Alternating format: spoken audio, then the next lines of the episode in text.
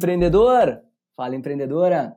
Sejam muito bem-vindos ao nosso podcast, Podcast Empreendedor, o podcast do Distrito Empreendedor. Hoje eu estou com o Guilherme, o Gui, o CEO da Orgânica Digital, marqueteiro sensacional, um cara que eu conheci no Gramado Summit ali, e ele foi, meu, uma das palestras, uma das melhores palestras de marketing de conteúdo, de marketing digital que ele deu. Ele deu vários hacks também. E é sobre isso que a gente vai conversar hoje. O Gui vai falar para gente é, algumas dicas sobre o marketing de conteúdo, como é que a gente pode se posicionar melhor na rede. Ele tem aí quase 30 mil seguidores no LinkedIn, sem contar as outras redes dele. Aí eu, eu sou, inclusive, um seguidor dele. Convido você que está nos escutando a segui-lo aí. E Gui, seja muito bem-vindo, cara. Conta, o que, que tu acha da gente separar em duas etapas? Assim, primeiro, tu falar um pouquinho da tua história, né? Até para o pessoal te conhecer, para o pessoal ficar motivado com a tua história, e depois a gente vai para a parte de conteúdo. Certeza. Olá, empreendedores, empreendedoras e empreendedores, tudo bem com vocês? Ah, então, Eduardo, muito obrigado pelo convite, estou muito feliz e honrado participar do projeto. Eu sou também é, um seguidor seu, e também gosto muito do seu podcast. Quando surgiu o convite, eu fiquei muito entusiasmado em fazer minha contribuição. Uh, vamos lá então falar um pouquinho da minha história. A gente, uh, eu tenho uma um período como vendedor e eu tenho um provável defeito que é falar demais, tá? Então eu vou eu vou te ajudando aqui então eu vou resumir essa história de alguma maneira que esse episódio não dure umas 50, 56 horas. é, tudo começou perto de 97.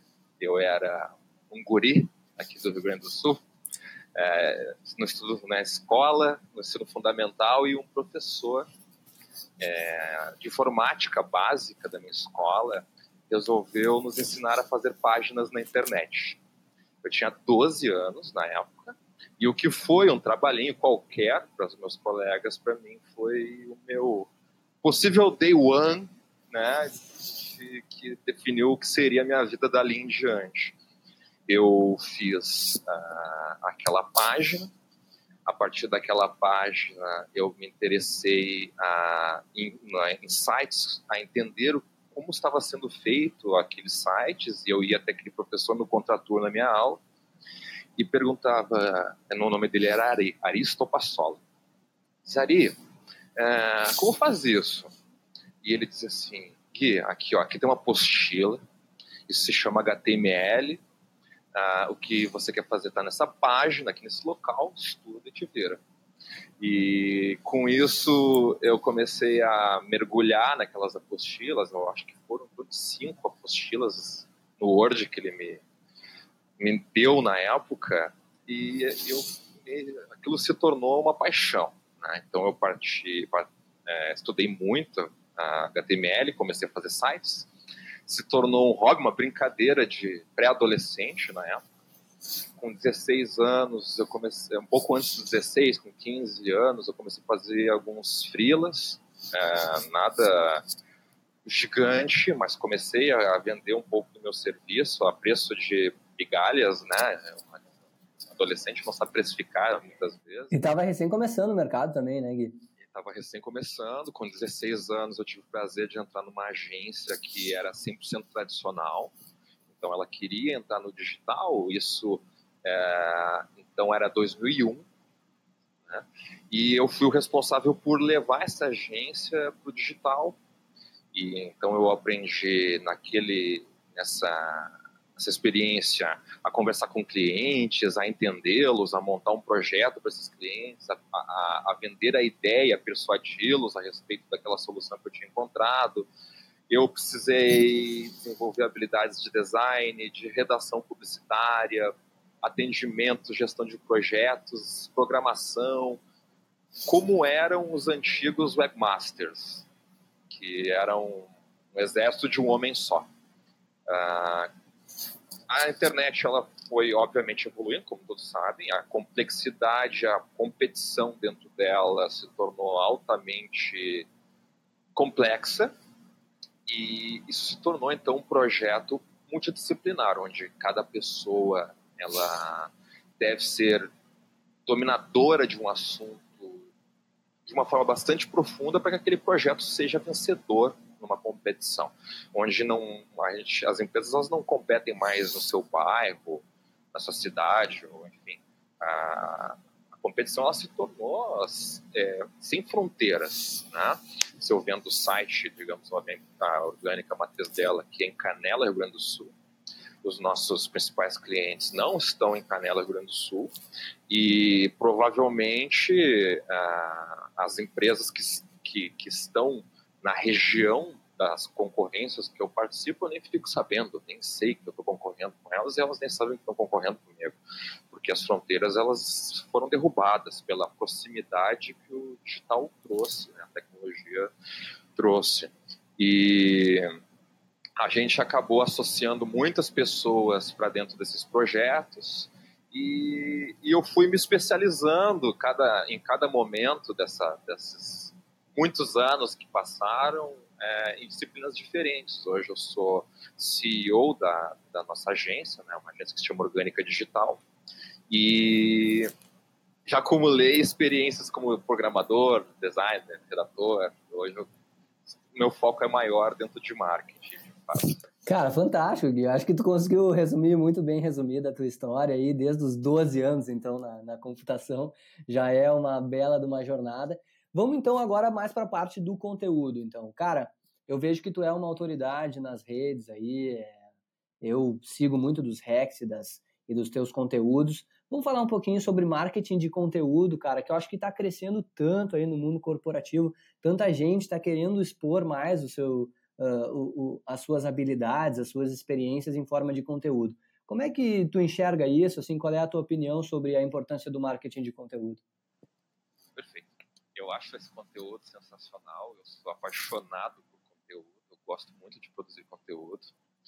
E, na minha opinião, essa é uma opinião que eu posso apresentar em nome da Orgânica, nós vemos todas as empresas como produtoras de conteúdo qual a diferença entre uma produtora de conteúdo profissional e uma produtora de conteúdo que ainda não percebeu que produz conteúdo, tá? Uh, se uma empresa ela vende, ela está com as portas abertas, ela está vendendo, naturalmente ela está falando alguma coisa inédita que encanta aquela pessoa que está no outro lado da mesa. Então eu sentei numa reunião, ou num balcão, ou no telefone, ou no e-mail, ou sei lá de que maneira que eu estou encontrando esse, e, e, e, me conectando com, esse, com o meu mercado. Mas ele me, essa pessoa me trouxe um problema, um desafio ou uma necessidade, e eu consegui, através da, dessa comunicação, desse contato, perceber e traduzir isso numa solução. Essa solução, obviamente, é uma concorrência, a gente sabe disso. Ninguém vai e compra de alguém é, sem, a, sem haver uma conversa com, um ou mais, com dois ou mais fornecedores. Né? Então, essa empresa, quando é, recebeu esse estímulo por parte do seu cliente, ela teve que produzir um conteúdo sob medida que conectasse profundamente com as necessidades daquela empresa, fazendo com que ela pensasse: opa, encontrei a solução que eu esperava. Agora eu confio já nessa empresa e eu estou pronto para dar o próximo passo. Vamos assinar um contrato, vamos, enfim, aprovar essa, essa, essa relação. Esse, o que foi dito durante esse momento é um conteúdo que provavelmente é o conteúdo mais exclusivo que essa empresa tem a oferecer, que é o conteúdo que a diferencia dos seus concorrentes essa empresa falou alguma coisa que, que ninguém falou para dentro daquela concorrência. E foi isso que fez aquela, aquela, aquele cliente se encantar.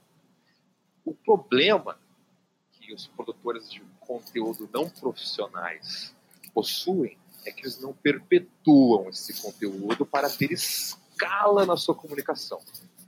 Então, eles fazem aquele conteúdo tailor-made, eles vão fazer sob medida na hora, vão, vão dar o seu melhor conteúdo e em uma hora depois dele, dele produzido, ele foi pro ar. Ele foi esquecido no mundo e foi pro limbo. Se eles tivessem pego esse conteúdo e produzissem com a mesma força e energia que eles fizeram naquela reunião, um vídeo, um podcast, um texto, um artigo, uma mala direta, sei lá, algum formato de, que pudesse ser digitalizado, eles poderiam então levar esse conteúdo a, a uma escala infinita e encantar muito mais pessoas do que eles estariam encantando uma a uma. Então, essa é, é, é, esse seria o resumo que eu vejo da importância do marketing de conteúdo, porque ele, ele transmite a essência de cada empresa, aquilo que a diferencia lá no seu propósito, dentro dos seus diferenciais, dentro dos seus serviços e dentro do que ela quer levar como uma a transformação de que fato ela, ela provoca dentro do mercado. Ah, que legal, Gui. E algumas dicas mais, um pouquinho, vamos agora para a parte mais prática, assim, como é que a galera pode começar a atuar? Eu acho que tu já deu algumas dicas que eu fui pescando na, na tua resposta. Por exemplo, preparar bem um conteúdo, o cara suou ali para fazer um conteúdo que ele lançou. Uh, eu acho que tu falou também muito da, da, de manter, né, da permanência, de fazer diversos conteúdos. Quais são outras dicas práticas, Gui, que tu acha que podem valer, uh, se fazer valer para o nosso ouvinte que está nos escutando, empreendedor? Perfeito. Acho que uma das grandes dificuldades, e uma, é uma pergunta que eu recebo bastante, é da onde vêm as ideias, né? Da onde surgem as pautas? Como eu mantenho é, é um dia a dia a produção, de conteúdo, né? A minha maior dica é ligar o radar para perceber as oportunidades que tu tem para produzir um bom conteúdo. No momento, qual é a minha grande dica? Todo mundo tem um smartphone no bolso cria um documento. Usa o app que você achar melhor. Eu uso o Google Docs, tá? Eu tenho o Google Docs sempre aberto no meu, no meu Android. Tá? Então, eu estou conversando com alguém da minha equipe, com um funcionário, e alguém me pergunta alguma coisa, algum conselho, ou eu leio alguma coisa, enfim, eu estou numa conversa e eu preciso dar uma responder alguma pergunta. Aquilo que eu estou falando já é pauta. Se alguém me perguntou, aquilo é ideia, aquilo é insight. Então eu tenho um banco de ideias. Eu não tenho certeza se são ainda ideias boas. Eu ainda não tenho certeza se elas são, se elas vão gerar negócios para minha empresa, mas elas são ideias, ideias dentro do contexto que eu estou vivendo. Então, quando tu liga o radar e a percepção para ter ideias de que conteúdo fazer, você acaba tendo fluidez nessa produção. E esse é o primeiro passo. O segundo passo é não produzir um conteúdo que você goste, mas o conteúdo que o seu público precisa, certo? Então, é, às vezes, dentro de um, um planejamento, dentro de uma, uma estratégia de, de marketing de conteúdo, nós já ouvimos algumas objeções de alguns clientes. Ah, mas esse conteúdo não, não, não gosto dele. Mas aquela pessoa, aquele empresário, ele está na classe A, a mais, e ele está vendendo para classe média baixa, e, e, e, ele realmente não vai gostar, eventualmente, daquele conteúdo. Então, você tem que pensar em quem deve ler aquele conteúdo, e não necessariamente em você. E estar disposto, então, a falar o, no tom de voz correto, utilizando o tipo de comunicação adequada para aquele público, se é um público que precisa ser mais formal, se pode ser mais despojado, é, e assim por diante. Cara, que legal. Eu acho que duas dicas fantásticas. Que primeiro é entender bem qual é o teu público-alvo. Essa foi é, uma das dicas. E a outra é o bloco de notas, que eu acho que pouquíssimas pessoas fazem. Inclusive eu não faço isso, vou, vou começar a fazer. Baita sacada tua. Vou usar aqui o, as notas do, do iPhone. Cara, uh, como é que tu faz essa. Tu tem algum case para nos contar uh, de, de algum conteúdo que tu postou que foi assim viral, assim? E por quê? E daí a gente consegue analisar o, quais foram as características desse post que tu fez ou desse conteúdo que tu gerou, do porquê que eles foram gerais, é, virais, né? Legal. Eu acho que uma grande sacada que uh, as pessoas elas precisam é, buscar entender é que o melhor marketing de conteúdo não parece marketing. Então, é, eu, é esse eu acho que é importante. Eu vou falar de alguns cases agora, mas e depois eu vou entrar nos meus cases, tá? Uh, uma ótima ação de um case ótimo de marketing de conteúdo, na minha opinião, é o case da Lego. A Lego investe em conteúdo do tipo entretenimento. Então, é, são filmes, games e assim por diante. Uh, isso é conteúdo aquele filme que tá lá, que tu dá play e a criança depois quer que quer ter aquele brinquedo, é conteúdo. Ele não é um conteúdo do tipo, estou te ensinando a vender, estou te ensinando a cozinhar, mas ele é conteúdo, conteúdo de entretenimento. Então, a Lego ela reaqueceu seus negócios através de conteúdo. Uh, um dos maiores, um dos cases mais brilhantes de marketing de conteúdo é também, na minha opinião, a Red Bull. A Red Bull ela investe em conteúdo através dos esportes. Fissurados, é, viciados em esporte, admiradores de esporte, buscam conteúdo no YouTube, buscam conteúdo é, nos seus canais preferidos, TV aberta ou fechada, e tem alguém pulando de algum lugar com o logo da Red Bull, ou acelerando com o logo da Red Bull. Então, isso é um conteúdo também de entretenimento, novamente. Né?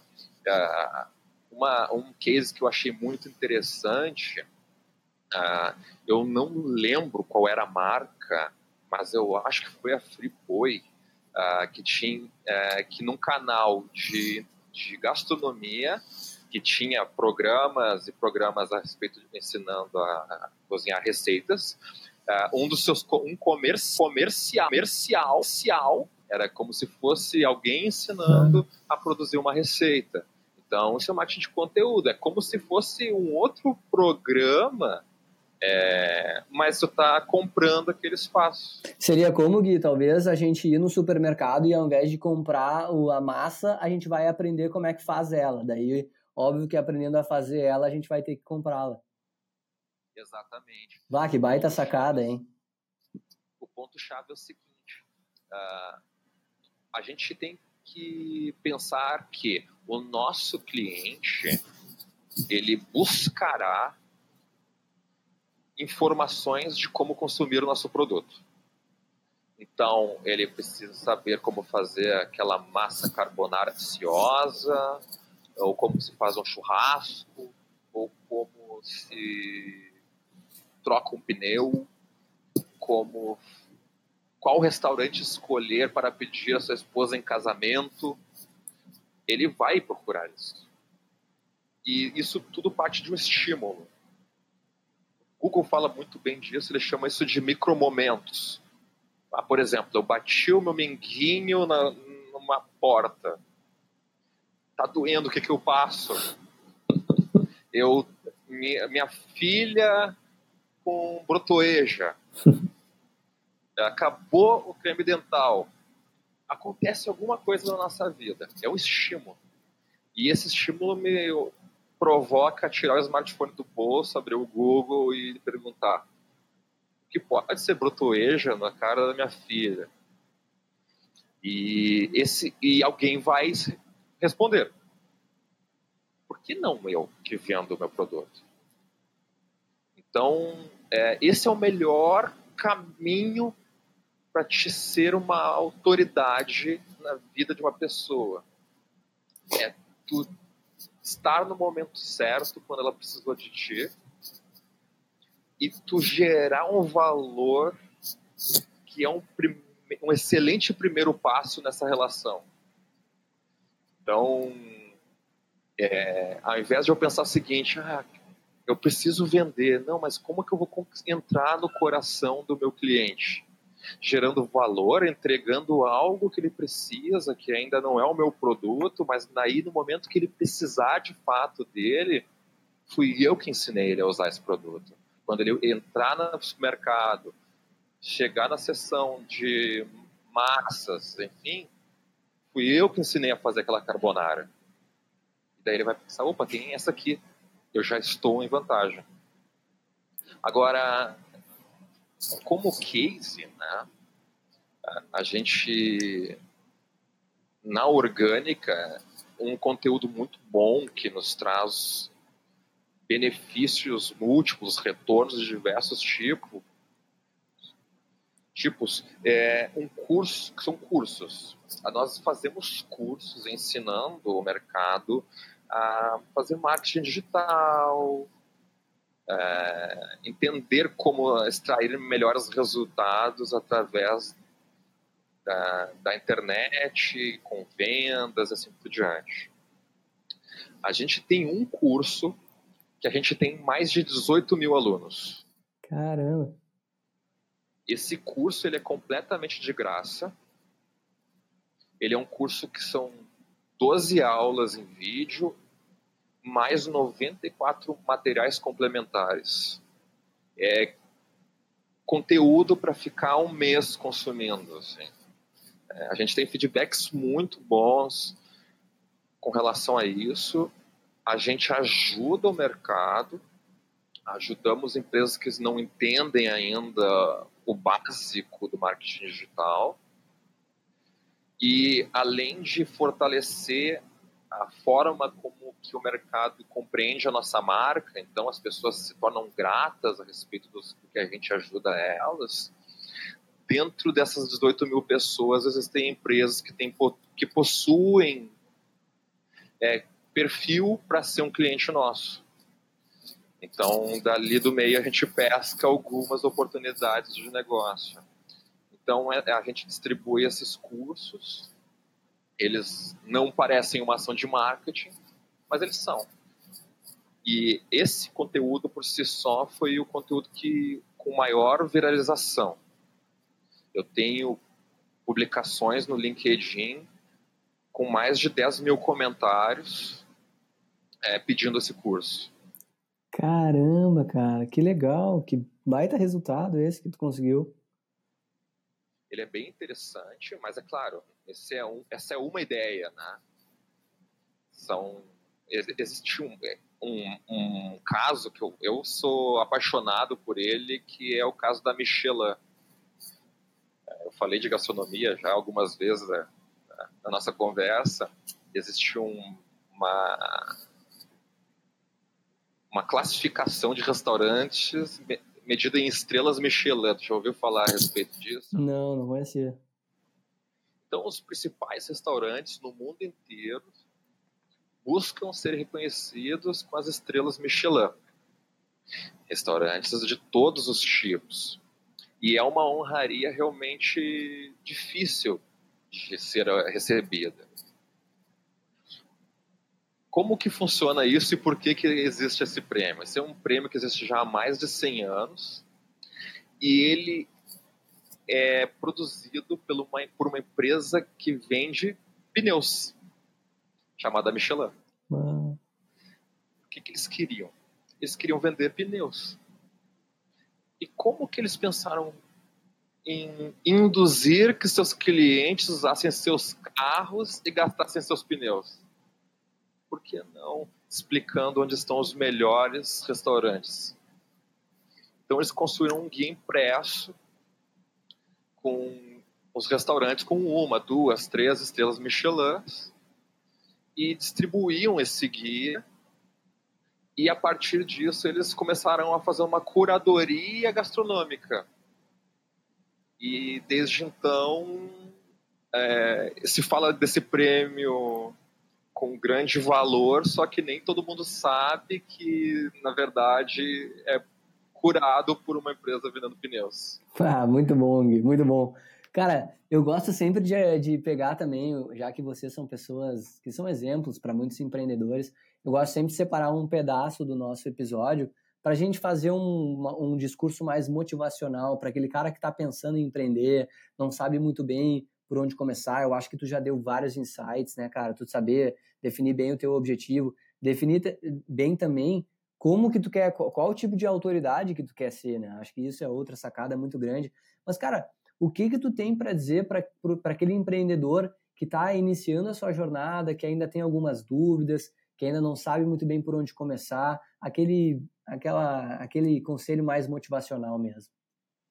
Perfeito. Uh, eu, eu posso dizer agora que não vai ser fácil. certo? Então você tem um propósito, um sonho, alguma coisa nesse sentido, é, uma ideia, está apaixonado pela sua ideia. No entanto, você vai ter, vai ter dias que você vai para a cama chateado, vai ter dias que você não vai querer sair da cama, porque os dias não estão sendo fáceis. Eu posso ter, te dar certeza absoluta disso. E porque empreendedorismo é resiliência também. Agora existe uma dica que, na minha opinião, vai mudar tudo se você levar ela ao pé da letra.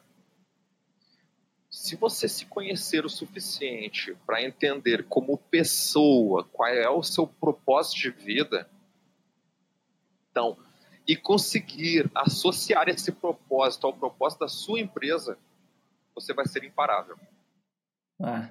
Porque é, quem tem clareza no, que, no, no impacto, na transformação que quer entregar para o mundo e consegue associar e criar um ambiente, um ecossistema de pessoas que abraçam também essa causa, esse propósito, essa cultura, é, não tem nada no mundo que vai fazer com que essa pessoa não consiga atingir seu objetivo.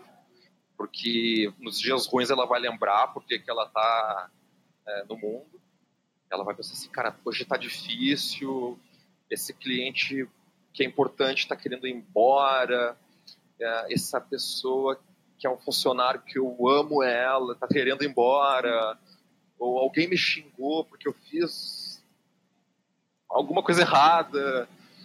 E mas ela vai pensar assim, não, mas tudo bem, eu sei por que, que eu estou fazendo isso, eu vou respirar fundo, eu vou melhorar, eu vou me tornar uma, uma pessoa melhor e eu vou correr atrás e resolver isso e não tem que pare. Que legal, Gui. Ah, que legal, cara. Cara, vamos, a gente já tá chegando mais pro lado do parte final do nosso podcast, assim. Fala um pouquinho da, da orgânica e faz um pouquinho de merchan, como é que vocês atuam, como é que vocês podem ajudar as empresas que estão nos escutando, os empresários, se é uma parte mais de divulgação mesmo. Opa, gosto, gosto muito.